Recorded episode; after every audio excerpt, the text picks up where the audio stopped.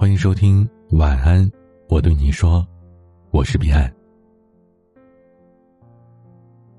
小时候，总想着成为某个超级英雄，也曾经做过环游世界的美梦。长大了，却被催着面对现实。得到的忠告，全是让我丢掉那些不切实际的幻想。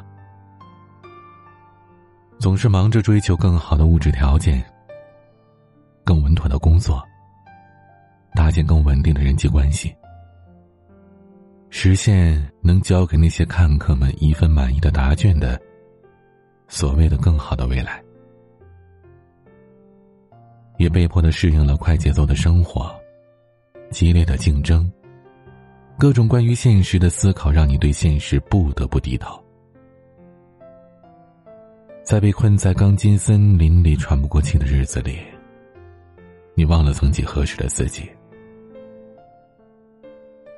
还能单纯的做着白日梦吗？那时的自己，想成为一个飞行员或者画家。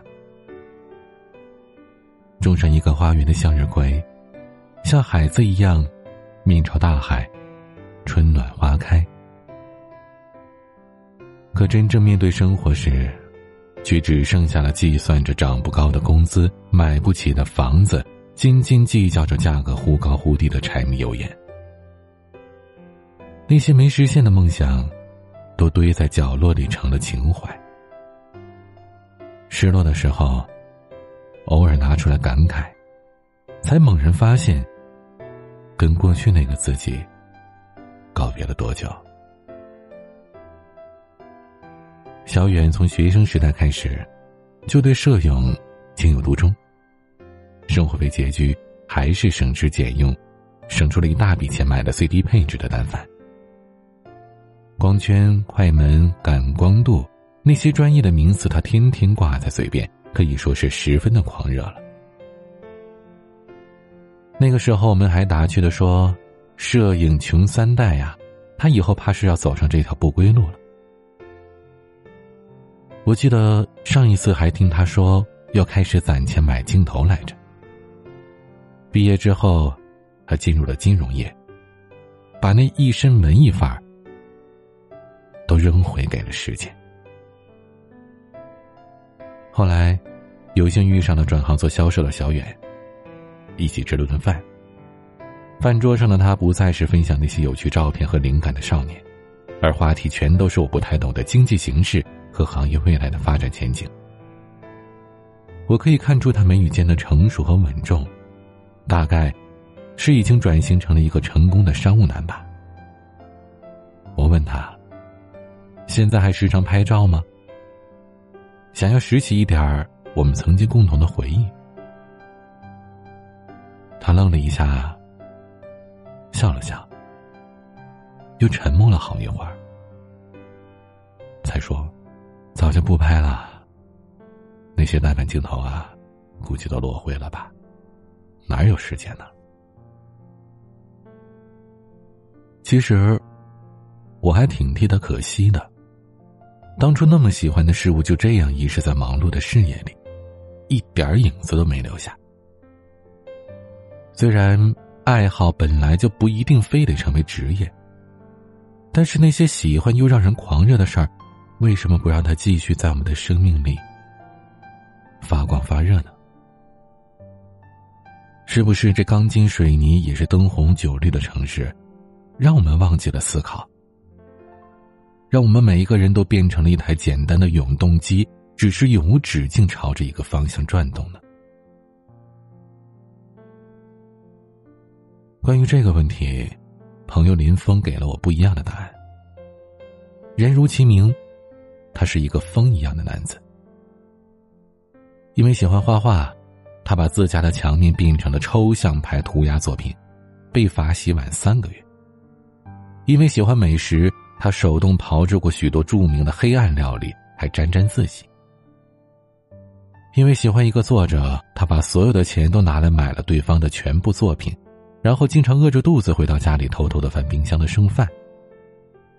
在半夜偷偷窝在被窝里看书的时光，他暗暗的发誓自己也要成为一代文豪。这些光荣事迹，成了他读书时期长时间挂在嘴边的谈资。那些白日梦，不管结局怎么样，都给他留下了明亮的青春里足够的回忆。这么一个喜欢闹腾的人，很难想象他毕业之后竟然愿意听从父母的意见，找了一份长辈认为合适的工作。再后来遇到他，才发现，他还是那个愿意追风筝的人。忙碌的工作没有磨灭他一路的好奇和美梦。虽然工作相对枯燥乏味，但是稳定，让父母放心之余，还是可以继续的探索他想要的生活。这是他告诉我的。现在的他，还是喜欢画画，只是画起了简简单单的小插画，配上他的大段文字，每天记录在微博，还有公众号上，算是勉强搭上了他想做大文豪的雄心壮志吧。哪怕粉丝只是从几个涨到一百多个，都已经让他满足了。那些黑暗料理，也已经成长为了改良版的拿手菜。没有万众的赏识，但也足够拴住了他爱的那个人的胃，收获了一份有着烟火气，但却万分幸福的爱情。最新的消息，听说他准备开始写小说了。喜欢的小说类型看多了，他也是跃跃欲试，就算是致敬当年的偶像吧。写一本，可能读者只有他自己的小说。其实我们都一样，总是被工作、被生活困扰。我们无意识的拔高了节奏，可他的厉害之处大概就在于，悄无声息的把日子涂抹的有声有色的。无论生活的节奏有多快。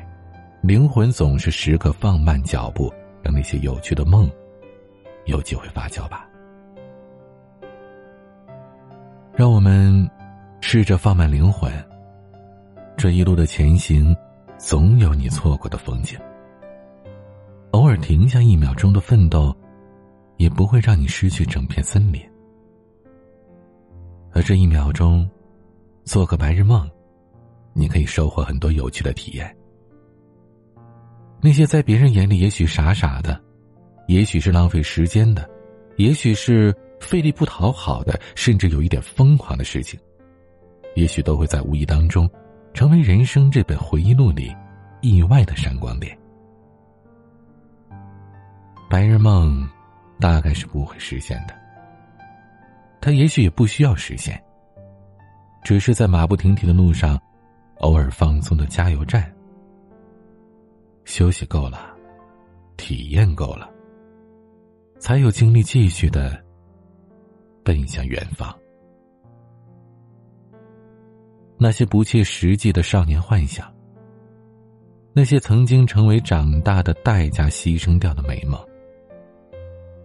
换个方式来追求吧，他们会成为生活当中一位很好的调剂。记得，生活不止永不停歇的苟且，还有白日梦在眼前。用你的灵魂，慢慢的做个梦吧。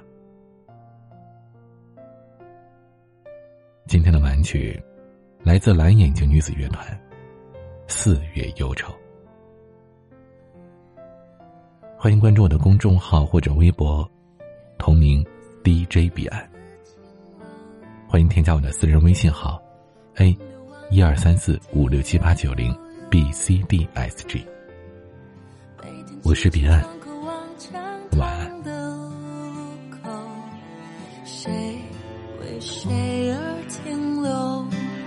多少人像睡了高低走。